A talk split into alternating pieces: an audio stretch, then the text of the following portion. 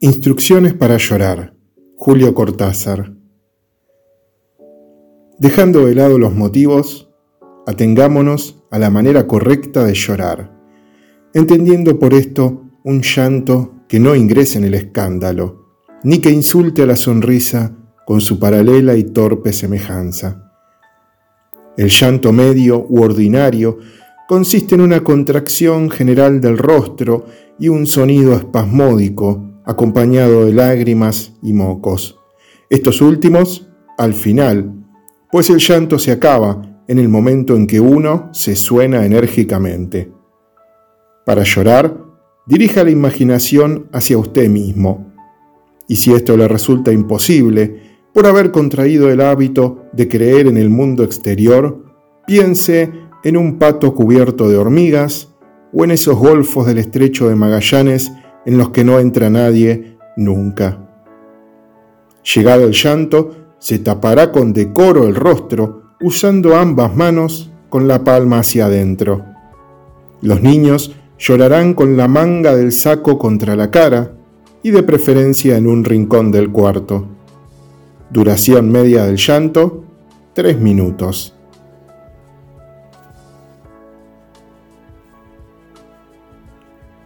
El suicida de Enrique Anderson Imbert.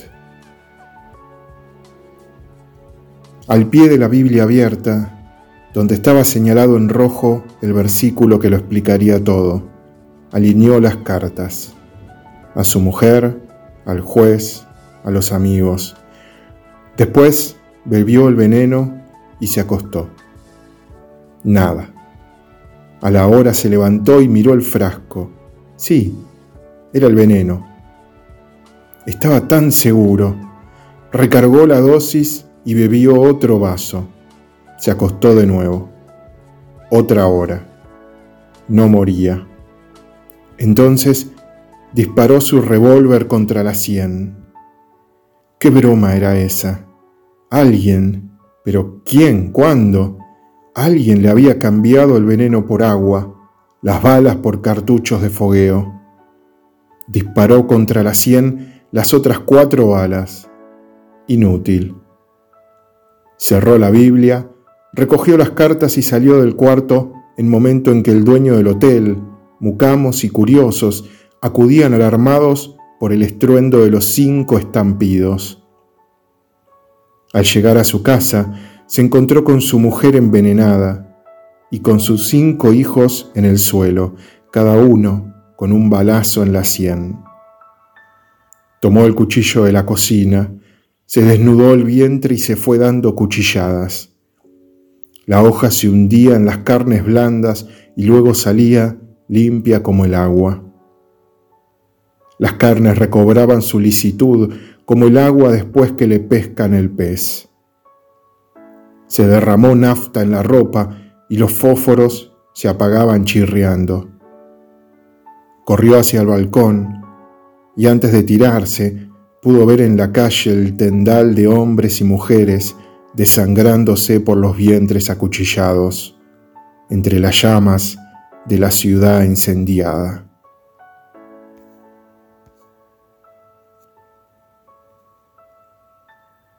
Alguien soñará de Jorge Luis Borges. ¿Qué soñará el indescifrable futuro? Soñará que Alonso Quijano puede ser Don Quijote sin dejar su aldea y sus libros. Soñará que una víspera de Ulises puede ser más pródiga que el poema que narra sus trabajos. Soñará generaciones humanas que no reconocerán el nombre de Ulises. Soñará sueños más precisos que la vigilia de hoy. Soñará que podremos hacer milagros y que no los haremos, porque será más real imaginarlos. Soñará mundos tan intensos que la voz de una sola de sus aves podría matarte. Soñará que el olvido y la memoria pueden ser actos voluntarios, no agresiones o dádivas del azar Soñará que veremos con todo el cuerpo como quería Milton desde las sombras de esos tiernos orbes, los ojos. Soñará un mundo sin la máquina y sin esa doliente máquina, el cuerpo. La vida no es un sueño, pero puede llegar a ser un sueño, escribe Novalis.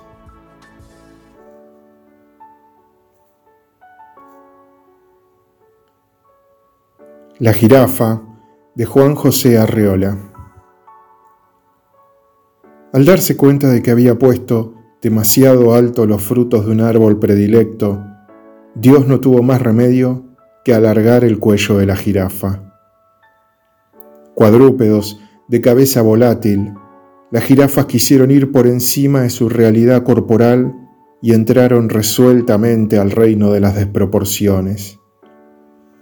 Hubo que resolver para ellas algunos problemas biológicos que más parecen de ingeniería y de mecánica.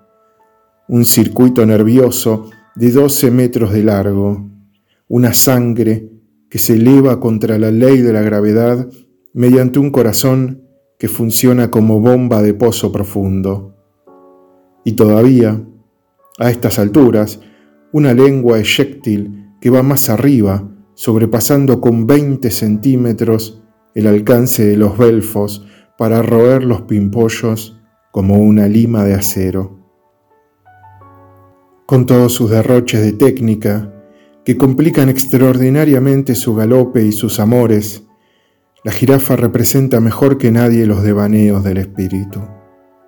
Buscan las alturas, lo que otros encuentran al ras del suelo. Pero como finalmente tiene que inclinarse de vez en cuando para beber el agua común, se ve obligada a desarrollar su acrobacia al revés y se pone entonces al nivel de los burros.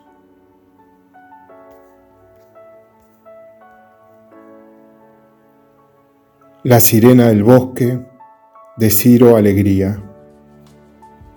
El árbol llamado lupuna uno de los más originalmente hermosos de la selva amazónica, tiene madre. Los indios selváticos dicen así del árbol al que creen poseído por un espíritu o habitado por un ser viviente. Disfrutan de tal privilegio los árboles bellos o raros. La lupuna es uno de los más altos del bosque amazónico. Tiene un ramaje gallardo y su tallo, de color gris plomizo, está guarnecido en la parte inferior por una especie de aletas triangulares. La lupuna despierta interés a primera vista y en conjunto. Al contemplarlo, produce una sensación de extraña belleza. Como tiene madre, los indios no cortan la lupuna. Las hachas y machetes de la tala abatirán porciones de bosques para levantar aldeas o limpiar campos de siembra de yuca y plátanos o abrir caminos. La lupuna quedará señoreando. Y de todos modos, así no hay rosa, sobresaldrá en el bosque por su altura y particular conformación. Se hace ver. Para los indios cocamas, la madre de la lupuna, el ser que habita dicho árbol, es una mujer blanca, rubia y singularmente hermosa. En las noches de luna, ella sube por el corazón del árbol hasta lo alto de la copa. Sale a dejarse iluminar por la luz esplendente y canta. Sobre el océano vegetal que forman las copas de los árboles, la hermosa derrama su voz clara y alta, singularmente melodiosa, llenando la solemne amplitud de la selva. Los hombres y animales que la escuchan quedan como hechizados. El mismo bosque puede aquietar sus ramas para oírla. Los viejos cocamas previenen a los mozos contra el embrujo de tal voz. Quien la escuche no debe ir hacia la mujer que la entona, porque no regresará nunca. Unos dicen que muere esperando alcanzar a la hermosa y otros que ella los convierte en árbol. Cualquiera que fuese su destino, ningún joven cocama que siguió a la voz fascinante, soñando con ganar a la bella, regresó jamás. Es aquella mujer que sale de la lupuna, la sirena del bosque. Lo mejor que puede hacerse es escuchar con recogimiento en alguna noche de luna su hermoso canto, próximo y distante.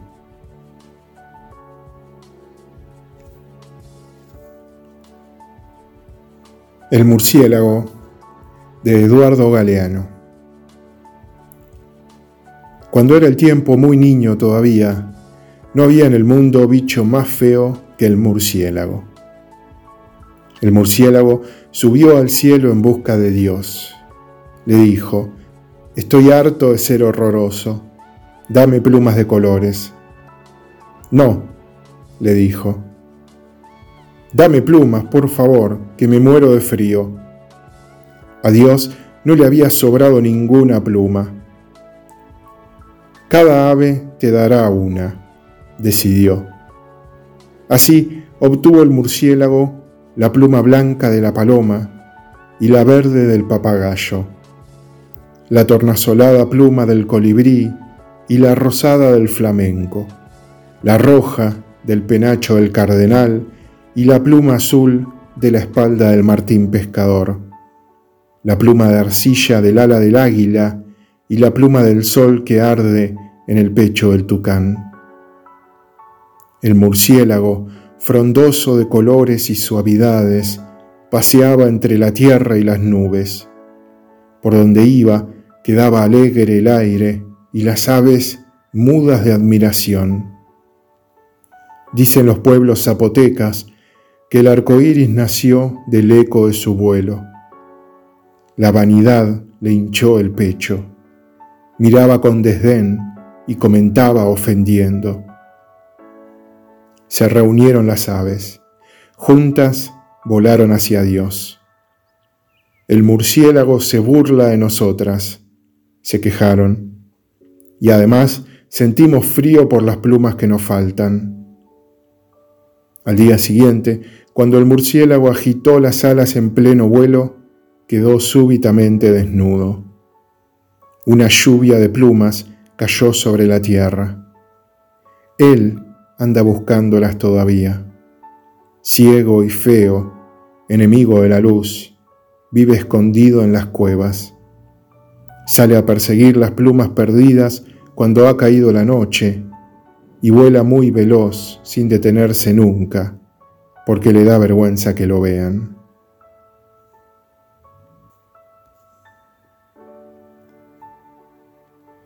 Literatura de Julio Torri. El novelista, en mangas de camisa, metió en la máquina de escribir una hoja de papel, la numeró y se dispuso a relatar un abordaje de piratas. No conocía el mar y sin embargo iba a pintar los mares del sur, turbulentos y misteriosos. No había tratado en su vida más que a empleados sin prestigio romántico y a vecinos pacíficos y oscuros, pero tenía que decir ahora cómo son los piratas. Oía gorjear a los jilgueros de su mujer, y poblada en esos instantes de albatros y grandes aves marinas, los cielos sombríos y empavorecedores la lucha que sostenía con editores rapaces y con un público indiferente, se le antojó el abordaje. La miseria que amenazaba su hogar, el mar bravío. Y al describir las olas en que se mecían cadáveres y mástiles rojos, el mísero escritor pensó en su vida sin triunfo, gobernada por fuerzas sordas y fatales, y a pesar de todo, fascinante, mágica sobrenatural.